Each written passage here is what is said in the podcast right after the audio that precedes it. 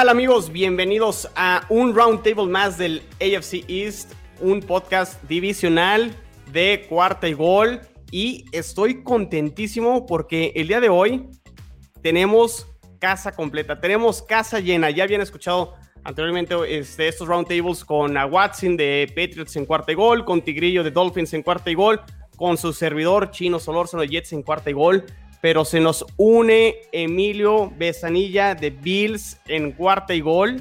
Y este es el primer episodio que vamos a estar los cuatro. Entonces ya se va a poder defender porque los episodios anteriores ahí le tirábamos a los Bills. No, no te creas, Emilio. Este, eh, pero ya vas a poder tú ahora sí dar tu punto de vista acerca de los Bills y eso me da muchísimo gusto. Y antes ahorita de saludar a Watson y a Tigrillo, pues empezamos contigo. Y qué gusto ya tenerte aquí en la familia de Cuarta y Gol. Y pues igual que te presentes poquito y ahorita entramos a, detalle de lo que vamos a platicar el día de hoy. Emilio, ¿cómo estás? Muchas gracias. Muy bien.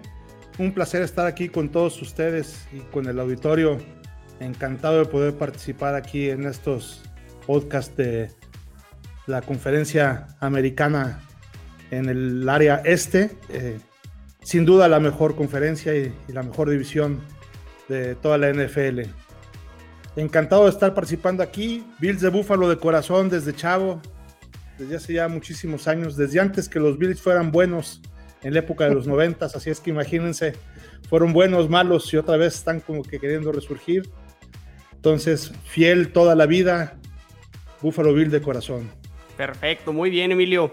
Eh, a Watson, opinión, ya, ya tienes rival, ¿eh? División, el que te destronó la temporada pasada. ¿Cómo estás, a Watson?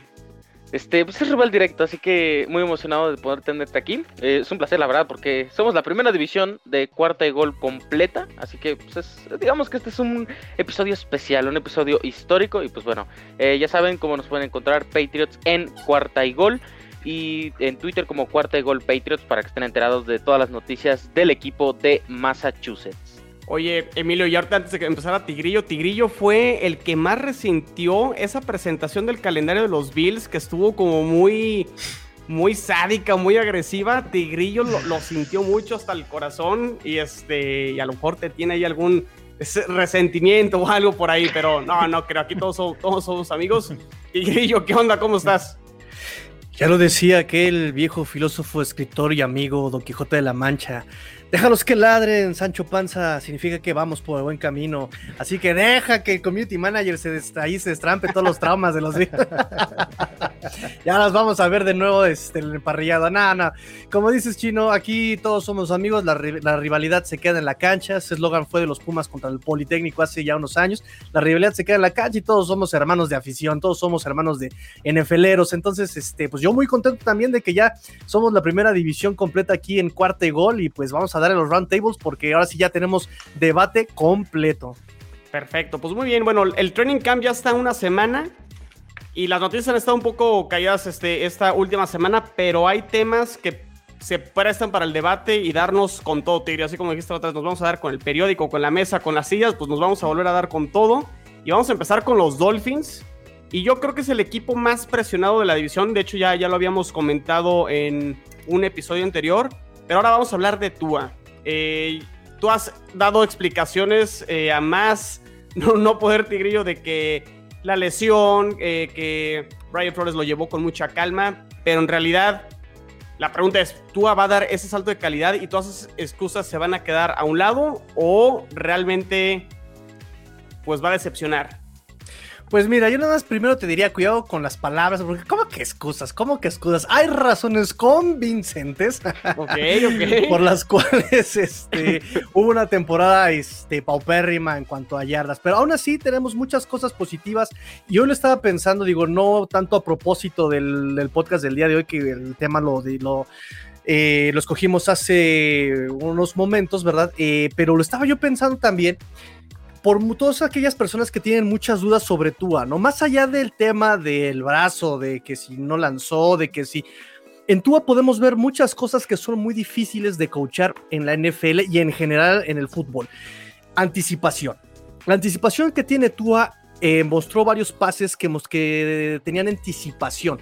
Había tres defensivos, estaba Letua, se nota que lee justamente eh, la trayectoria, la zona de cobertura de los defensivos y mandaba el pase hacia donde iba a quedar abierta la ventana, no donde está abierta la ventana, donde iba a crearse la ventana.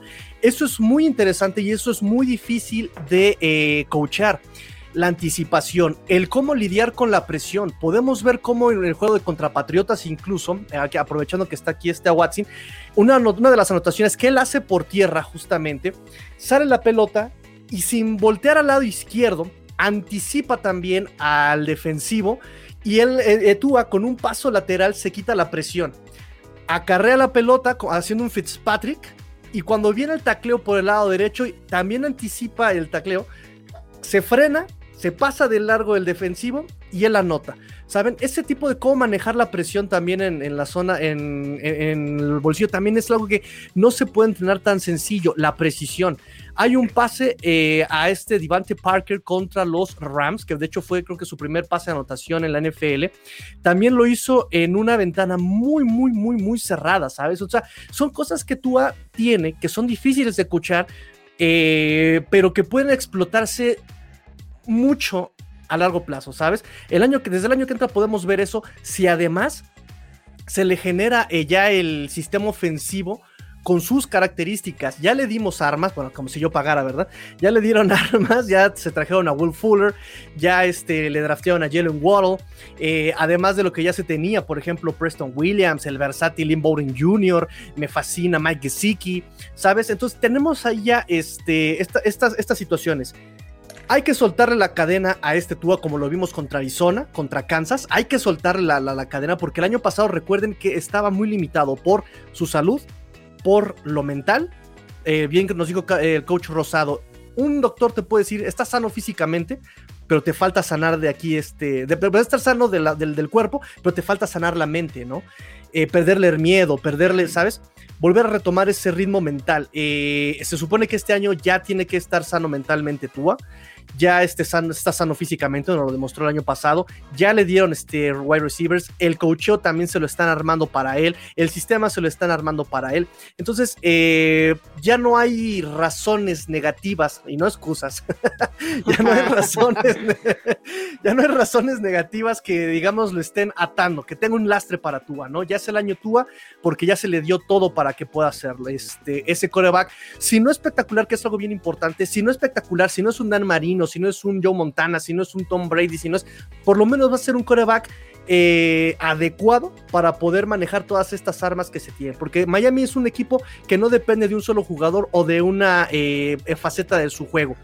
Es un, han hecho este equipo integral si la ofensa no te responde, te va a responder defensiva y equipos especiales. Si la defensiva se cae, te va a responder ofensiva y equipos especiales. Es un equipo que no depende ni de un jugador ni de un, este, de un esquema este, en, particular, ¿no? Es un equipo integral, que esto también le, baja la presión a Tua, ¿no? No, no, no, es, no es un equipo eh, coreback dependiente, es un equipo que se está formando completo.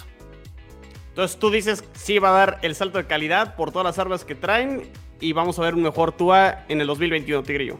Clararira que sí.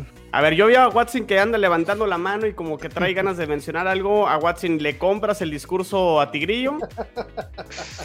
Quisiera decir que no, pero yo soy también muy fan de Tua, la verdad. Y una, jugada que me llamó la atención que mencionó Tigrillo es la del touchdown terrestre que le hace a Patriotas. Sí, ese fue el que nos eliminó prácticamente. Eh, porque una, una serie ofensiva anterior Tua estaba como en la, estaban como en la yarda 5 los Dolphins más o menos. Y Tua forza un pase y termina siendo intercepción de JC Jackson, creo que fue su octava de la temporada. Eh, lo cual me llama la atención de la, manera en la que procesa eh, Tua Tagovailoa las jugadas, la manera en la que aprende en el mismo campo. Entonces yo creo que esa es una ventaja que tiene Tua, ¿no? Su manera, digamos, de desglosarse completamente en el campo y de aprender de las situaciones que los que digamos que le habían pasado minutos antes. Entonces yo sí compraría bastante ese discurso de que Tua va a mejorar en el año 2. Además de que en general Dolphins me parece un equipo completo, o sea, no, no siento que le duela muchas cosas, eh, más allá de que no, no, no vemos una identidad ofensiva, o sea, no, no creemos que es un equipo corredor, no creemos que es un equipo pasador, sino más bien es como muy ambiguo eh, todo ese tema. Pero sí, yo creo que Tua va a ser una clave. Y si en este momento no tienen identidad ofensiva, yo creo que Tua este año se va a consagrar como una de ellas. Emilio, ¿coincides o los Bills le van a poner otra arrastrada a los Dolphins como en la semana 17 de la temporada pasada? No, fíjate que sin duda yo creo que va a ser un mejor año que el año pasado, porque también no se necesita, la verdad, de mucho para que sea un mejor año que el año pasado. Pero a mí no se me hace que sea un mariscal de campo que deba de tener la categoría para dirigir a los Dolphins.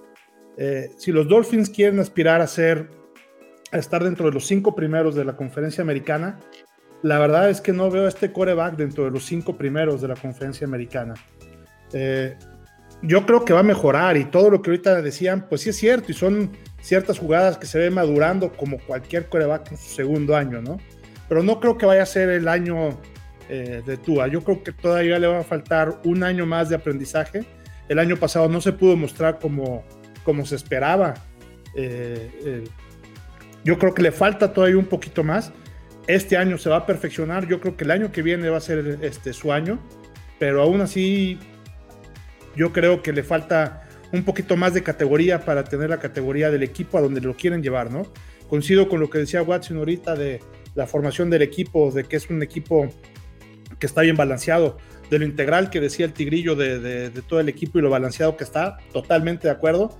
Nada más que en el fútbol americano el coreback debe de ser el líder, el coreback no puede ser el que está ahí junto con todos los demás, debe de ser el que lleva la carga, debe ser el que lleva la responsabilidad, debe ser el que liderea todo y creo que eh, a Tua le falta todavía un poquitito más de, madurez, que aunque ha mostrado mucho más madurez, eh, creo que le hace falta otro un poquitito más.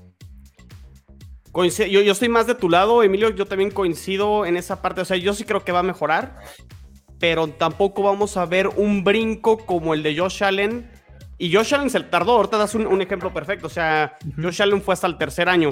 Eh, Josh Allen eh, batalló su año 1, su año 2 y fue el año pasado, en el año 3, donde da este salto eh, de calidad. Tua creo que lo vamos a ver en mejoría. Le traen las armas, como dice Tigrillo. Pero a mí me preocupa un poquito la línea ofensiva de, Dolphins. No la veo tan fuerte. esa parte a mí me, preocupa eh, algo. Y lo otro es, a mí tampoco me termina de convencer y no veo a Tua como este coreback que los puede llevar a, ese nivel, a ser un equipo que realmente pueda aspirar a un campeonato de conferencia. Esa no es la aspiración o el objetivo principal de Miami en el 2021, lo hemos hablado, Tigrillo. Creo que el objetivo es calificar los playoffs y ver desarrollo.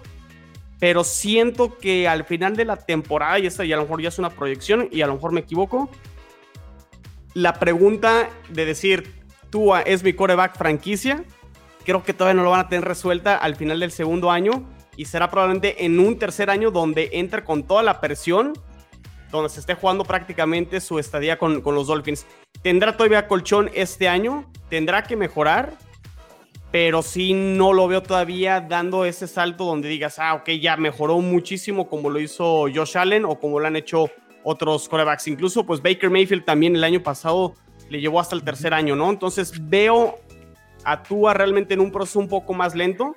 Y lento no quiere decir que sea malo. Entonces, este, creo que realmente hay que ser todavía, creo, que pacientes con, con, con, Tua. Y el otro punto es pues, la, identidad ofensiva. Lo hemos comentado, Tigrillo. Es el tercer año de Flores y va a ser un tercer coordinador ofensivo. Entonces tendrá que aprender de nuevo un, un playbook nuevo, con gente nueva, entonces este, también creo que llevará un poco de tiempo. Si bien eh, lo hemos exactamente platicado, el equipo de Miami es el más presionado de la división eh, por resultados. Yo no sé qué tanto, y eso ya lo hemos platicado yo también en otras entrevistas y otros podcasts, eh, yo no sé de quién es la presión, por ejemplo, ¿no? Creo que la presión es más por críticos y por afición que por realmente el proyecto de Brian Flores. Brian Flores le juega muchísimo la paciencia, lo hemos visto con muchos jugadores que de repente dices no tiene el talento como Aric Niram, pero que ya lleva tres años y ahí lo mantiene todavía y o con un crecimiento eh, bastante tangible, ¿no? Entonces, en ese lado, sí, yo no creo eh, que, tengan prisa con Tua, porque además Tua tiene, estoy casi, estoy, me, corto una mano si no, trajeron a Tua no por sus capacidades físicas, trajeron a Tua por sus cualidades extracancha, ¿no? Que ahorita estaban mencionando. todas eh, las entrevistas que yo hice y vi y leí cuando se lo draftearon apenas que estaban preparándose para el draft hace en el 2019, eh, todo el mundo le alababa sus cualidades extracancha que aprende de sus jugadas, que no comete el mismo error, que si tú le corriges la posición de la mano, de la cintura, del cuerpo, en la siguiente jugada la hace mejor, eh, que, le gusta trabajar, que no le hace caras a las pesas, que sigue trabajando, que sigue aprendiendo. Su relación con sus compañeros se relaciona muy bien, es empático, siempre quiere mejorar, pero sobre todo siempre estuvieron eh, alabando sus cualidades de liderazgo, cosas que no se pueden coachar. Y eso todo mundo, y estoy recordándome, no creas que lo tengo estudiado, estoy recordando que todos decían lo mismo, o sea, es que tú tienes esa capacidad de liderazgo, ¿no? La capacidad de liderazgo de un coreback en profesional que necesita un coreback en profesional. Entonces, yo estoy casi seguro que lo trajeron por la cuestión mental, por la cuestión, eh, sus cualidades extracancha, más que por las capacidades físicas.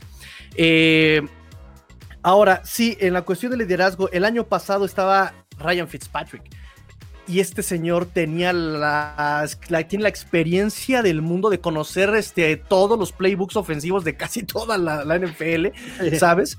Ha jugado en todos lados. Este, entonces hay un dicho que se llama, que dice, ¿no? No, no puede haber, no puede, no, no puede haber dos tigres en la misma montaña. Por eso ahorita también su backup es este Jacoby Brissett, que es un muy buen backup, ya tiene experiencia como titular, pero no tiene este, esa, esas credenciales de líder como si las debe tener, y ojo, las debe tener Tua, ¿no? Este, entonces, por ese lado, exactamente, yo creo que la presión es más por los eh, aficionados y por la prensa y por los críticos y los especialistas que por este Brian Flores, ¿no? Este año eh, Tua tiene que demostrar no solamente que está sano, sino que puede jugar como lo hizo en Alabama, ¿no?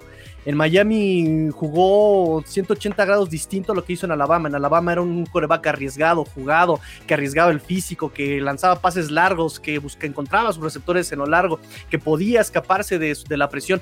En Miami hizo completamente lo opuesto por indicación del cocheo. No te arriesgas, no, este, no, no, no, no arriesgas la pelota, no arriesgas tu cuerpo. Tienes que ser este, completamente prudente, ¿no? De hecho, en su año de novato tuvo solamente cinco intercepciones. Tuvo menos intercepciones que incluso Peyton Manning, que este, o sea, que muchos este, corebacks elite en su año de novato, ¿no? Incluso menos que Josh Allen. Entonces, este, sí, sí, sí, sí, por muchas cuestiones deberíamos darle paciencia a Tua, tres años, pero ya en cualidad de, en, en condición de equipo, el que Tua necesite un año más de desarrollo, no tiene que mermar al equipo completo. Y ahí sí, el equipo completo, si con un Tua a la mitad, si con un Fitzpatrick, que sabemos quién es Fitzpatrick de inconstante, logró estar a nada de, lo, a un juego de los playoffs, este año aún con Tua, debe generar playoffs.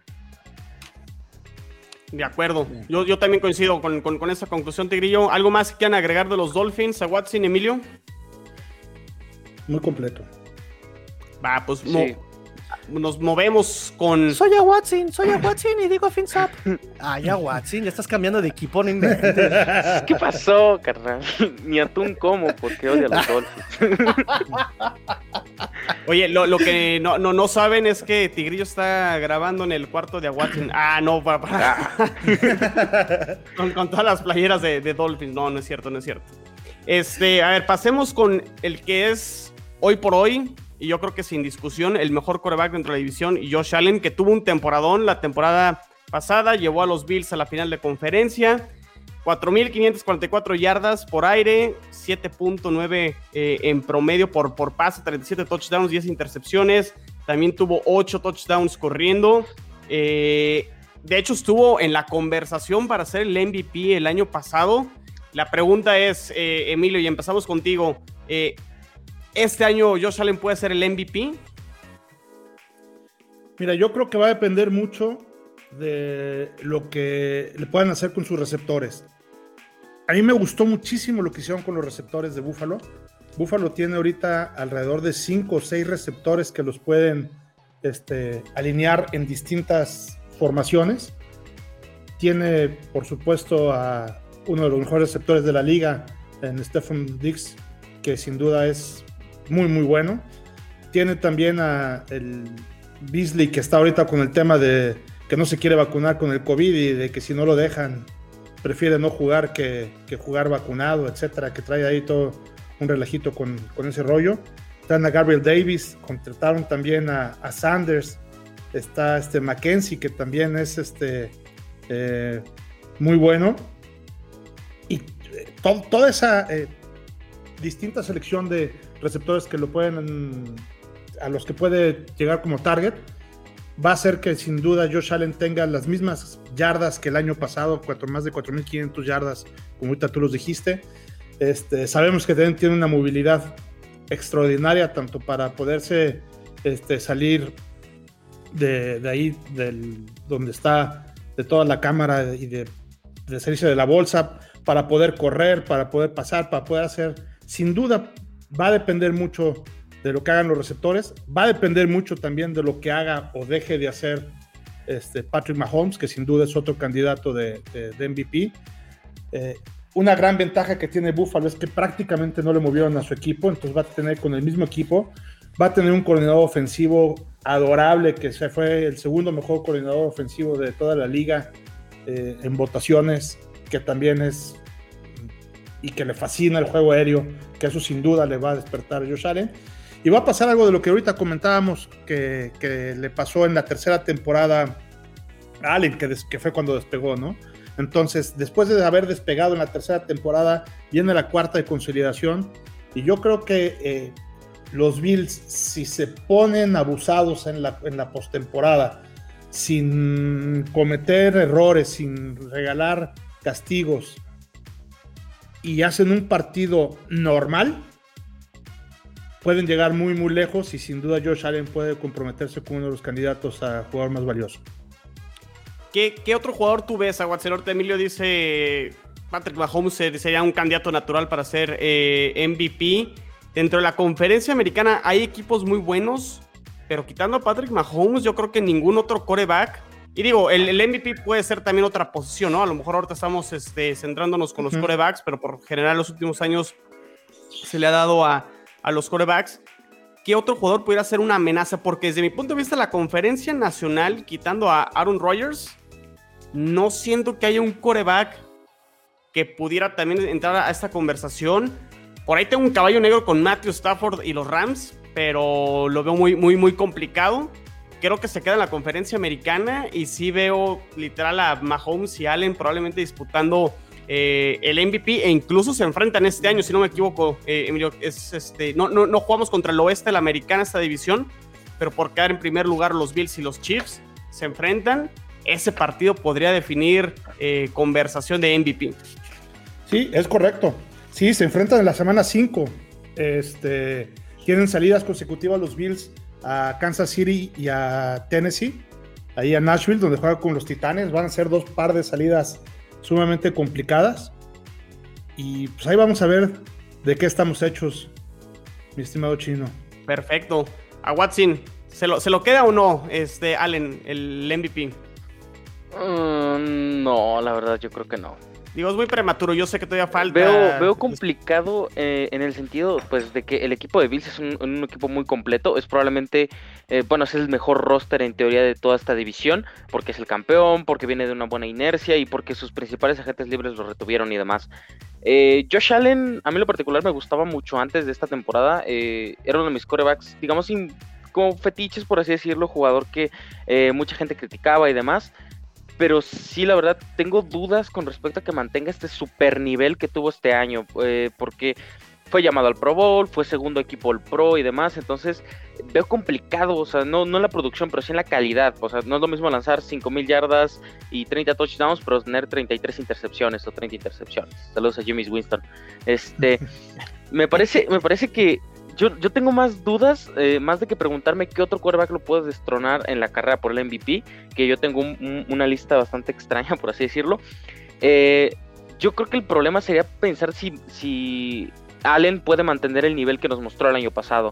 Y que la verdad es que hemos visto jugadores que pasan de una temporada espectacular, una temporada de ensueño, y luego pasan una temporada muy regular, que no es mala, pero que mucha gente sí, eh, digamos que la tiene catalogada como un fracaso completo. Eh, por ejemplo, el caso de Lamar Jackson, que la verdad bajó sus yardas tanto eh, por pase como touchdowns aéreos y demás. Incluso Baltimore fue la, el equipo número 32 en yardas. Entonces, por ese sentido, hay, hay casos, hay, hay precedentes de que muchos corebacks luego de un gran año bajan el nivel. Eh, entonces, más de preocuparme por otro coreback que lo pueda destronar, creo yo que es más de saber si Josh Allen puede mantener este nivel MVP y en una de esas se lo pueda robar a un Mahomes, a un Aaron Rodgers o a un Russell Wilson. Ok, Tigrillo. Eh, sí, yo también siento que eh, aquí la pregunta es justamente quién, más bien cómo va a lograr esa constancia, porque lo primero que pensé fue también en el nombre de Lamar Jackson. O sea, aquí los corebacks, eh, en los equipos en general, siempre se, pueden descifrar, ¿sabes? Entonces llegamos a una final de conferencia donde yo siento que lo descifraron a, a este Josh Allen y fue como ya no pudo seguir, digamos, con esa contundencia esta ofensiva de, los Bills. Entonces, yo creo, yo siento, puedo estar equivocado, aquí nos dirá Emilio, pero yo siento que parte de la de descifrar esta ofensiva fue justamente quitarle a, a Dix, ¿no? O sea, Stephon Dix hizo 1535 yardas eh, el año pasado y sus yardas totales, por ejemplo, de Josh Allen, si no mal recuerdo, son 4.544. Ahora, también hay otro tema. Buffalo, aunque es un. Aunque es un equipo eh, estable, es un equipo con mucha constancia, un coach que casi no cambia, jugadores que casi no cambian, o sea, tiene mucha constancia. No han logrado eh, tocar el tema de running backs. Me parece que Matt Breida de los Dolphins se fue a, Bills. Pero Matt Breida realmente en Bills no lo vimos explotar porque siento que Matt Breida necesita ciertas condiciones. Eh, pone ciertas condiciones para poder este, explotar, ¿sabes? que, que sea un, un, back receiver, por ejemplo, ¿no? No, no puede ser ese jugador de poder, no puede ser ese caballito de batalla, o sea, va a ser ese, tal vez ese running back que desequilibre la jugada, pero no va a ser esa, ese caballito de batalla. Entonces, así como que tú llegues, me digas que llegaron a reforzar este, en la posición de running back, no. ¿Y por qué toco el tema de running backs? Porque si no mal recuerdo, la persona que tiene más yardas acarreando fue este fue Josh Allen también de las que más hizo acarreando, ¿sabes? Entonces, no sé si por ahí también pueda llegar alguna lesión con Josh Allen porque, por querer aplicar la Fitzpatrick con Dolphins en 2019, que fue el que más este, yardas por acarreo hizo este, en el equipo. Entonces, este, son muchos temas. Yo siento que aquí, eh, resumiendo, si eliminas a Stephon Dix, puedes mermar mucho a Josh Allen. Y si puede llegar una lesión por él acarrear las, eh, las, yardas, por ejemplo, tuvo 421 yardas el año pasado Josh Allen. Y si no me equivoco, Devin Singletary hizo 687. O sea, no según yo, no hay mucha diferencia de yardas por acarreo, ¿sabes? Entonces, esos son mis temas con Josh Allen. Ok. Interesante. Entonces, creo que la conclusión y lo más importante, independientemente de que aspire o no al MVP, realmente creo que es el año de consolidación. ¿De acuerdo, Emilio? ¿O sería lo más importante para, para Josh Allen y los sí, totalmente. Va a ser un año de consolidación este, total. Y yo creo que ahorita de lo que decía Tigrillo, de que si descifraban el juego de Josh Allen y si eh, nada más eh, se ponen bien a cubrir a, a, Dix, ya matan el juego de los Bills. Yo creo que no tanto. En el partido, particularmente en el de Kansas City, el problema que yo, yo veo es que los Bills tuvieron muchísimos errores y Kansas City no tuvo uno. Ese partido a mí me tocó irlo a ver en vivo y, yo les decía a las personas con las que estaban, ven nada más el primer error, otro error y otro error y otro error. Entonces, con errores no puedes ganar los campeonatos, ¿no? Eh, y, cuando cubres, con, que tiene una doble cobertura, un receptor de la categoría de Dix, también lo que pasa es que dejas otros espacios y dejas otros espacios a gente como Beasley, y dejas otros espacios como Davis, como Sanders, como Mackenzie. O sea, te estoy hablando de, receptores, digo, no, son top, pero tampoco son ahí cualquier receptor, ¿no? Entonces, si uno tiene doble marcación, pues quiere decir que el otro está descubierto, ¿no? Porque claro. juegan 11 contra 11. De acuerdo. Pues muy bien, será un año importante para Josh Allen y los Bills hay muchas expectativas con los Bills este año. Vamos a ver si pueden mantener esa inercia. Pero nos, nos pasamos con otro equipo que realmente las expectativas son diferentes. Es un año uno eh, del head coach, año uno del nuevo coreback, año uno de muchos jugadores. Y estamos hablando de mis Jets de Nueva York. Eh, pero la pregunta que quiero lanzar, y yo sé que se estaban riendo antes de que empezáramos a grabar, y puse la pregunta, y Chino, ¿qué te pasa? ¿Cómo, cómo se te ocurre? Pero bueno, la pregunta es, ¿Cómo? ¿De cuál fumas, chino? Pues de, la verde, aquí tenemos los, los letreritos verdes. Este. No, no, no. Este.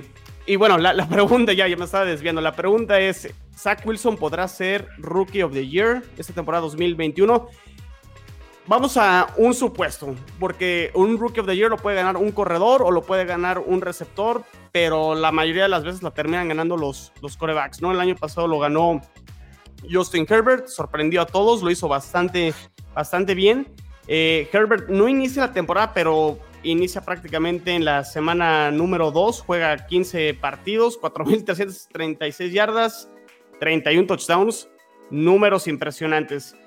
De los corebacks novatos este año, solo hay dos al momento. Todo puede cambiar a lo mejor en la pretemporada, pero al momento hay solo dos corebacks que pintan para ser titulares desde la semana 1 y es Trevor Lawrence y Zach Wilson.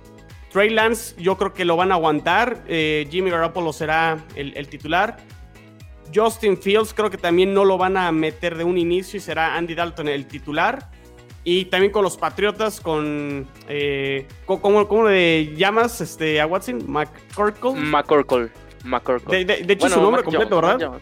Michael McCorkle Jones. Este, también no, no lo veo iniciando en la, en la semana 1. Si me preguntan a mí, ¿quién tiene mejor cuerpo de receptores y la ofensiva total entre Jacksonville y Jets? Yo me iría con los Jets con, con este Denzel Mims, con Elijah Moore, con Corey Davis, con Jameson Crowder, con. Se me va el, que viene también de Jacksonville. Este. Eh, eh, eh, se me fue el nombre. Killan Cole. Killan Cole es el, otro receptor. creo que tiene más armas Jets y mejor línea ofensiva que Jacksonville para que pueda destacar.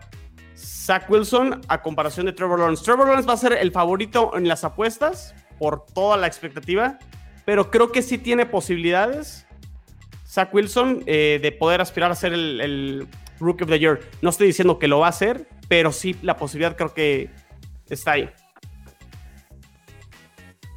¿Coinciden? A Watson te veo como mm. que Yo la verdad es que el problema es que es de Zach Wilson es que es un coreback, eh, digamos, es un mini Wilson, un mini Mahomes, eh, porque es muy móvil. O sea, en general es un coreback móvil y que eh, puede producirte por tierra, tiene un cañón en el brazo y demás, pero ya hemos hablado de muchos detractores que tienen los Jets. Si bien es cierto, me gusta la línea ofensiva y más con la integración de Morgan Moses, que al final de cuentas ya me parece que solamente la posición de guardia izquierdo queda derecho, todavía queda un poquito vacante, pero eh, aún así, teniendo cuatro buenos linieros, yo creo que ya puedes cubrir esa área. Eh, veremos cómo le va en su juego terrestre, porque sus nuevos corredores, la verdad, eh, muchos son novatos o son jugadores que vienen de proyectos anteriores y demás.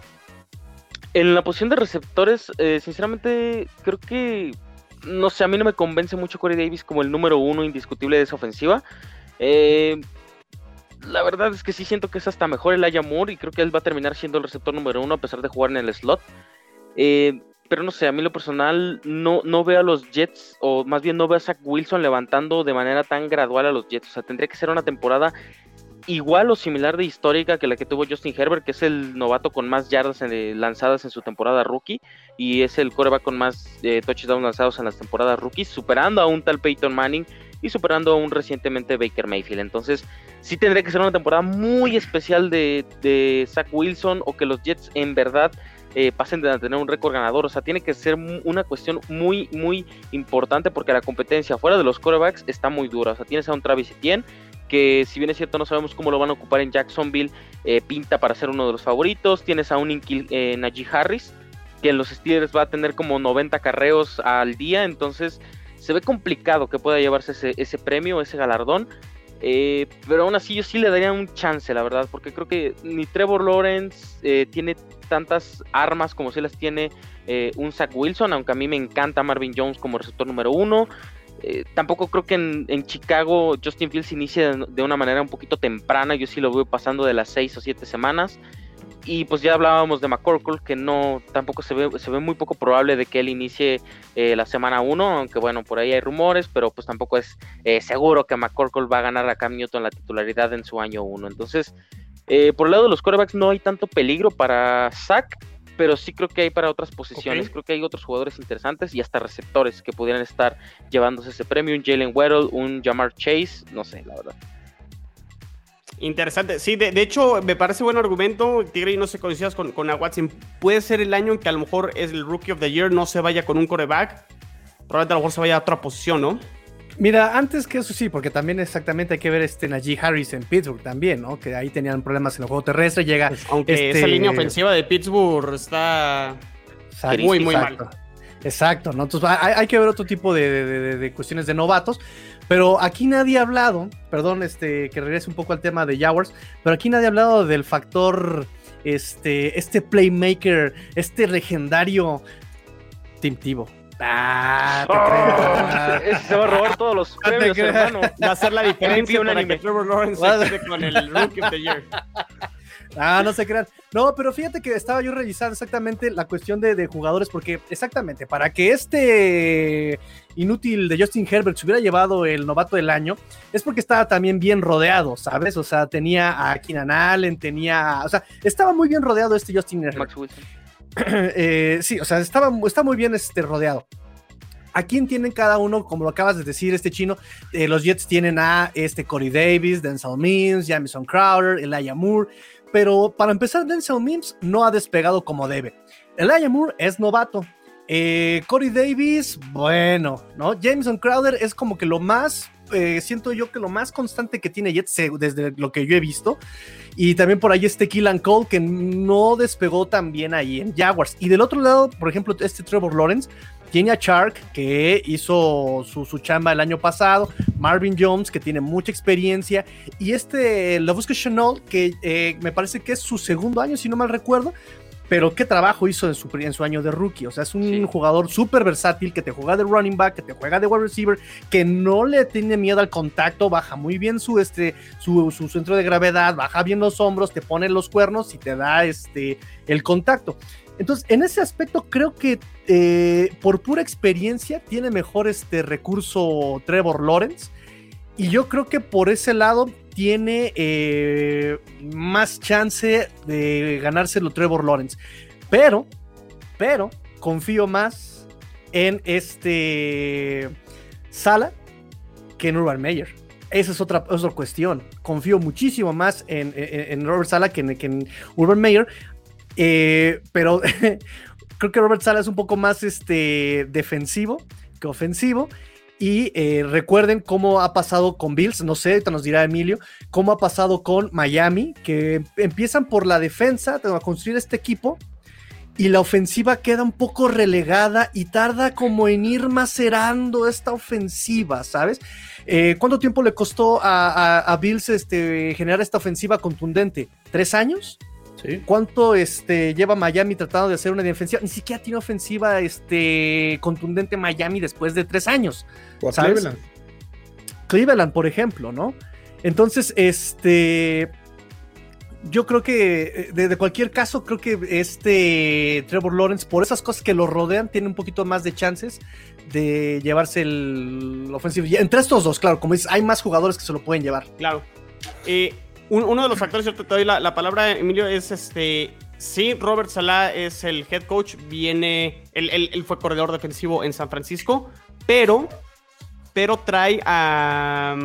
Este, a, Mike LaFleur, que viene de la escuela de Shanahan, y es un sistema que le ayuda, que le, le, facilita la vida a los corebacks.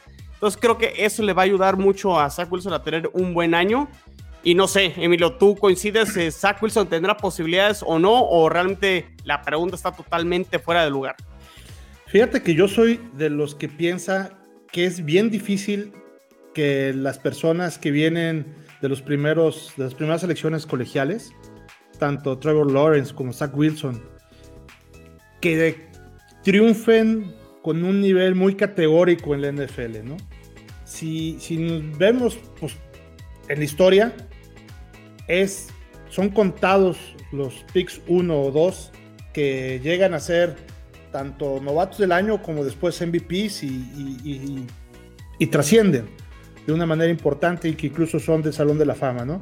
Normalmente son picks intermedios, entonces Yo, si tuviera que escoger, como decía Tigrillo, entre Lawrence y Wilson, pues sí, probablemente me voy con, con el mariscal de campo de, de Jacksonville. Pero también creo que hay selecciones pues, ya no tan de los primeros picks, un poquito más eh, avanzadas, como la que decían de ahorita de Harris, del corredor de Pittsburgh. A mí me gusta mucho él. Creo que le van a dar una muy buena oportunidad a él por ya este, no tener tantos ahí, un, corredor principal que pueda estar como él, le van a dar mucho la pelota. Y el hecho que, que tenga muchas veces la pelota, pues va a ser yardas y va a estar ahí en la pantalla. Él puede ser uno de mis candidatos para eh, el The Rookie of the Year. Yo veo difícil que estas primeras elecciones lo hagan y no por dudar de la categoría de Wilson o de, o de Lawrence, sino que es bien muy diferente jugar en Alabama que jugar en Miami, ¿no? O sea, y que tener a, un eh, tackle hmm, Smith, a tener a ya uno de estos monstruos de la NFL, ¿no? de acuerdo, sí, o sea, realmente los primeros picks del draft van a llegar, al menos que haya un trade de un equipo, este, pero realmente los primeros que escogen es porque les fue muy mal, entonces la, situación suele ser más adversa, por lo tanto más complicado incluso para los corebacks que puedan sobresalir, a diferencia como de un equipo que ya está pretendiendo llegar a los playoffs o aspirar a las cosas más importantes que pueda destacar eh, más fácil. Coincido contigo. que, ya, eh, que, ya, está hecho y que nomás se va a sumar a toda la inercia que ya viene todo el grupo, ¿no? No que va a ser el líder, que va a tener bajo sus sombras este pro chavo, pues todo, todo el equipo, ¿no? Bueno, entonces, si, si, si, quieren ganar dinero, entonces pues no metan su dinero a que Zach Wilson va a ser el Rookie of the Year. A Watson, Emilio y Tigrillo no coinciden. Yo creo que tiene ahí posibilidades, pero sí coinciden algunos de los argumentos que, los tres mencionan. Eh, Chino, de verdad, te queremos, Chino. Ya deja esas drogas, te queremos, Chino. Aquí es, eh, eh, el roundtable fue un, este, un pretexto para esta intervención. Por favor, ya vamos a meter un anuncio aquí. Este... Vive sin drogas. muy bien, muy bien. Bueno, último tema para cerrar ya este roundtable del día de hoy. Y a Watson, los Patriotas sin Brady se vieron mal. Yo sé que fue un año atípico. Yo sé que Cam Newton eh, llegó tarde el año pasado, le dio COVID. Eh, fue una situación muy atípica para todos los equipos, pero creo que para los Patriotas también lo fue porque fue el equipo que más jugadores optaron por no jugar la temporada por el tema del COVID. Tom Brady demostró que no depende de Bill Belichick que ganó en Tampa Bay. ¿Será que Bill Belichick realmente extraña a, a Tom Brady? O realmente va a poder demostrar esta temporada que sigue siendo el jefe, el que ha dominado la, división y que ha sido por él realmente que los Patriotas han dominado por 20 años. Esa, pregunta está muy complicada, la verdad. Yo sigo creyendo en Bill Belichick porque, eh, pues al final de cuentas, Brady, o sea, comparamos los rosters de Tampa Bay y comparamos eh, el roster que tenía Nueva Inglaterra el año pasado son dos mundos completamente diferentes, partiendo desde la línea ofensiva hasta el hasta es más, el cuarto receptor de Tampa Bay tranquilamente era el número uno en Nueva Inglaterra indiscutible. Así de triste estaba la situación en Nueva Inglaterra en cuanto a talento. Eh, el año pasado las adversidades eh, grandes que tuvo Nueva Inglaterra, que tuvo que pasar Bill Belichick, fueron por parte de Brady porque eh, independientemente si se quedaba o se fuera, Brady iba a dejar 20 millones de dólares en dinero muerto entonces básicamente los dejó completamente sin dinero cuando se fue. Y también sin dinero no pudo reforzar, no pudo, eh, digamos, eh, pues retener suficientes armas o suficientes elementos que tenía en la defensiva. Se fue Landon Roberts a Miami, se fue Calvanoy a Miami, que bueno, después regresó. Hightower decidió no jugar, o sea, tu grupo de linebackers se destruyó por completo, tu defensiva estaba incompleta. Entonces, para mí, esta temporada de Bill Belichick es complicado ya, de, eh, digamos así, eh, pensar de que va a demostrar de que sin Brady puede ganar, porque el roster es muy nuevo, porque tiene muchas armas, eh, digamos, de bajo calibre en este momento. Pero sí creo que esta temporada sí, si no clasifica a, los Nueva Inglaterra a los playoffs y digamos no avanza de rondas constantemente, o sea, así tiene, tiene que llegar a una final de conferencia de perdida para poder decir de que Belichick es el maestro, es el creador de esta dinastía, que yo lo sigo creyendo en él Eh, me parece que, Bill tiene mucho, pues digamos, tiene un 50-50% de posibilidades, porque la defensiva es muy buena, eh, digamos, en las armas que construyeron alrededor de ella, pero sí está la duda de Cam Newton, está la duda de que si Mac Jones, está la duda de los wide receivers, la línea ofensiva y los Tyrants y los corredores, pues evidentemente son el punto más fuerte en Nueva Inglaterra en los últimos años. Entonces, para mí sí, sí creo que este debería ser un año importante para Bill Belichick. No sé si para salir campeón, pero sí para trascender en postemporada y volver a ser un, equipo contender. Ok. Emilio, que ya le está pegando las drogas. a, ver, Emilio, opinión al respecto. Si será el último año de Belichick, o sea, yo no los veo en playoffs de entrada, ¿eh? Sí, mira, yo, yo no sé si exactamente sea el último, pero si no es el último, sí ya estamos viendo, yo creo que eh, ya el declive de, de quien fuera un, un estandarte en el fútbol americano de quien fue el entrenador por cual NFL hizo incluso reglas.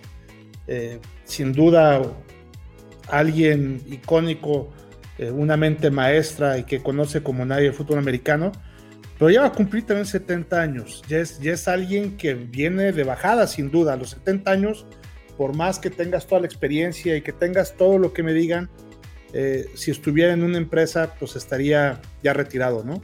Entonces, entiendo que precisamente la posición de head coach en el fútbol americano profesional, no necesariamente a los 70 años te retiras, pero pues no traes el mismo empuje, el dinamismo, las ideas. El fútbol americano sigue cambiando muchísimo y ese tipo de personas, pues ya de 69 años, ya no tiene la misma apertura que, por ejemplo, otros head coaches de la propia liga, ¿no? Entonces yo sí creo que ya va de bajadita. No estoy seguro que sea su último año, pero si no es su último, probablemente sí es el penúltimo. Tigrillo, ¿se está acabando ya esta dinastía? ¿Finalmente los Patriotas? Pues mira, ahorita me puse a pensar justamente lo que decía Watson sobre que la defensiva está ahí y está este, eh, constante, ¿no? Eh, tuvo mucho, muchas eh, salidas y muchos opt-out el año pasado por la cuestión del COVID. Sabemos que eh, una parte importante de un equipo, eh, no podemos decir que un equipo se queda eh, completo o que pueda depender solamente de la ofensiva o la defensiva, se necesita todo para poder llegar lejos en la NFL, ¿no? Necesitas ofensiva, defensiva y equipos especiales. Es muy famoso Tom Brady o lo que aportaba en el equipo era justamente ese liderazgo, esa cuestión de mantener al equipo unido, esa cuestión de sacar lo más, eh, el talento debajo de las piedras de los jugadores que le daban, ¿no? Ahí está el ejemplo de Julian Edelman, que Julian Edelman, gracias a Brady, es lo que es, por así decirlo, ¿no? Supo explotar Brady esto. Entonces, si realmente Belichick es muy bueno a la defensiva, bueno, sabemos, eh, y Brady era el que ah, sacaba la cara por la ofensiva. Entonces, más bien la mira se iría a quién? Al coordinador ofensivo el que se vaya del equipo, por ejemplo, en lugar de Bill Belichick, porque Bill Belichick está respondiendo con su defensiva. La que está este, cayendo es este, la ofensiva o, por ejemplo, puede ser también el general manager, eh, que era, este, de hecho se fue a donde, a Tejanos, ¿no? Si no mal recuerdo. Este, eh, no, era, asistente, era como así presidente, pero no, era no era general manager. Belichick funge las, las dos funciones de head coach y de general manager. Si se va Bill Belichick será nada más por este general manager, porque las elecciones que han hecho no han rendido en sus primeras rondas. De hecho, ni primeras rondas tiene, él casi no cree en las primeras rondas. Este, pero bien puede seguir quedándose como head coach, ¿sabes? Eh, o se va también el coronel ofensivo, que es este Josh, McDaniels. O se va él, ¿no? Que no eh, ha sabido este, utilizar a Cam Newton, que sabemos que Cam Newton tiene ya muchas deficiencias, ya no es el 2015, pero vamos, las armas que tenía Brady, o sea, por Dios, Julian Edelman, ¿really? y, lograba avanzar este, la ofensiva, ¿sabes? Entonces, este, yo más bien cambiaba eh, eh, la mira al coordinador ofensivo o al general manager, en este caso el Belichick. Ok, sí, pero, me, parece interesante ese punto, Tigrillo. O sea, más una cuestión de no hacer buenas elecciones en el draft, lo que le cueste la chamba a Bill Belichick eventualmente, y no tanto por su capacidad defensiva, que es un genio, eh, lo que pudiera ser ya los últimos años o temporadas de, de Belichick. Yo creo que sí tiene todavía colchón este año, sobre todo porque la selección de Mac Jones te va a comprar tiempo. Para que pueda estar todavía un, año más. Eh, o sea, si Cam Newton no funciona, bueno, era este quarterback reemplazo puente y el proyecto es Mac Jones y a lo mejor el año que entra será ya responsabilidad ahora sí de Belichick, independientemente de que sea la parte, eh, más bien, independientemente de que se enfoque más en el lado defensivo, sí recaerá en él esta selección y de desarrollar a Mac Jones. Si a partir de ahí no empieza a ver resultados, yo creo que sí se podrá ver esta dinastía finalmente caer. Yo ya quiero que caiga. Yo ya quiero que caiga, además porque este, ya está, este, digo, todavía le falta bastante, pero es el, único que se le acerca a la marca ganadora de este Don Shula, ¿no? Entonces ya que se retire el viejito eh, eh, eh, cascarrabias este y este, que le caen mal los niños y, ya que deje a Don Shula con el récord. Pero sí, yo creo que antes de pensar en un año que le quede, yo creo que más bien le queda, es el último intento de proyecto, ¿no? Porque también este, con las selecciones en agencia libre, dejó muy endeudado también al equipo, ¿no? O sea, ¿cómo pagarle tanto a Nelson Aguilar? Oh, Dios. Yo creo que más bien las drogas ya le pegaron a Bill Belichick, ¿no? mándale el comercial, mándale el comercial. No, pero hasta eso no es tanto dinero comprometido. O sea, por ejemplo, a Kendrick Bond le dio, me parece, 21 millones de dólares y solamente son 7 o 5 garantizados. O sea, son 5 garantizados, de hecho. Entonces no es, digamos, no todo el dinero garantizado que dio afecta a futuro a la franquicia, o sea, afecta directamente a este año 2021 y el golpe baja brutalmente al año 2022. O sea, no, no dejan deudado al equipo, que ese es un lado positivo. Y sí, yo creo que ya desde hace años Belichick debió de dejar de hacer selecciones en Nueva Inglaterra, me parece. Aunque mm, tampoco estaría del todo seguro, porque Bill Belichick ha encontrado prospectos muy interesantes a rondas tardías, ha encontrado a un eh, Michael Onwenu, que fue uno de los novatos más destacados en las líneas ofensivas pero igual, siento que el talento ofensivo a Bill Belichick no se le da, sinceramente. Y también creo que Josh McDaniels también debió salir desde hace un muy buen rato, porque la temporada pasada inició muy bien con Newton. Eh, digamos que encontró su techo con Newton, ¿no? Que es pases cortos, pases rápidos y que Newton te haga jugadas eh, fuera del esquema, ¿no? Y ponerle más este eh, read option, ponerle más jugadas en las que él pueda tomar la decisión de salir corriendo él o dársela al corredor o demás. Entonces, ya a mitad de temporada lo veíamos hacer cosas muy desesperadas cuando los partidos apenas iniciaban. Y la verdad es que se, no creó una identidad coherente o no mantuvo una identidad con Newton a lo largo del año. Que sí, Newton bajó de manera brutal el nivel. Pero tampoco creo que tanto como para tener la temporada que tuvo, sinceramente. Creo que eh, sí yo le echaría la culpa más que nada a Josh McDaniels. Pero igual, o sea, ya sabemos que hay rumores por ahí de que si Bill Belichick en algún momento, eh, ahora sí que cuelga la sudadera, es muy probable que McDaniel se vuelva el head coach eh, o se vuelva el nuevo eh, jefe en Nueva Inglaterra, que la verdad a mí no me gustaría. Y esa es otra cosa, fíjate de lo que estás diciendo, porque una cosa es que el señor Kraft lo corra, y otra cosa es que él ya se desespere y de veras el monje renuncie, ¿no? porque pues tiene también su carácter, tiene también sus ideales, tiene también su historia, tiene su trayectoria, y si no ve claro este año o el que sigue, y, no necesita que lo corran, él simplemente podría renunciar, ¿no? Sí, sí, sí, de acuerdo, o sea que sea la salida alterna al, término de esta gran dinastía que, dinastía que hacía la de los Patriotas. Eh, pues a Watson, Emilio Pero... no sé perdón, ¿Quieres comentar algo más, Tigrillo? Sí, sí, sí, nada más. Eh, rápidamente, pero, o sea, sí entiendo que por el carácter fuerte, pero yo siento que por el mismo carácter que tiene, es orgulloso y no quiere dejar la última palabra a Brady. Yo creo, yo creo. Yo exacto, exacto. Eso está interesante. Pero bueno, eh, a Watson, Tigrillo, Emilio, cuatro preguntas que podemos volver a visitar al final de la temporada. Así estrenamos este, bueno, no estrenamos ya, el, el Roundtable ya lleva varios episodios, pero este estreno ya los cuatro integrantes. Podemos revisitar estas preguntas al final de la temporada.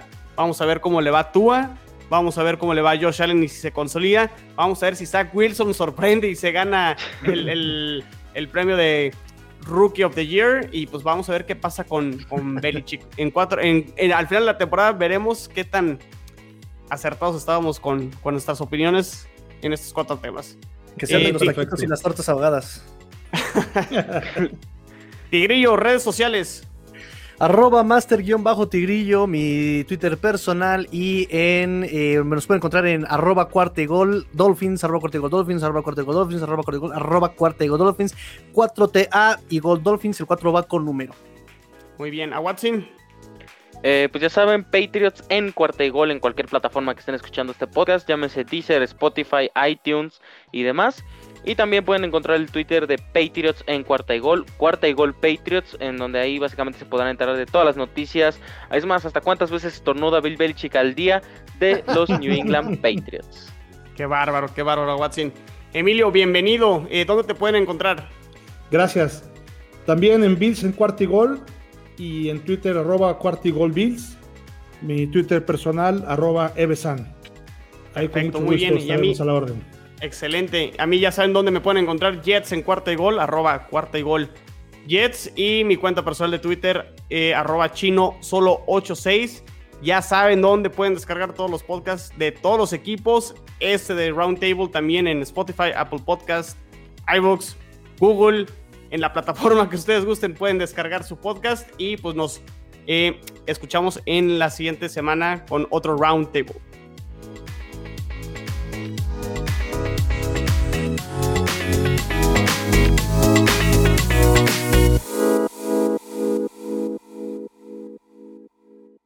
Calentando garganta, calentando garganta, ya saben, editen el inicio, no lo vayan a poner todo esto que estoy diciendo. Tigrillo.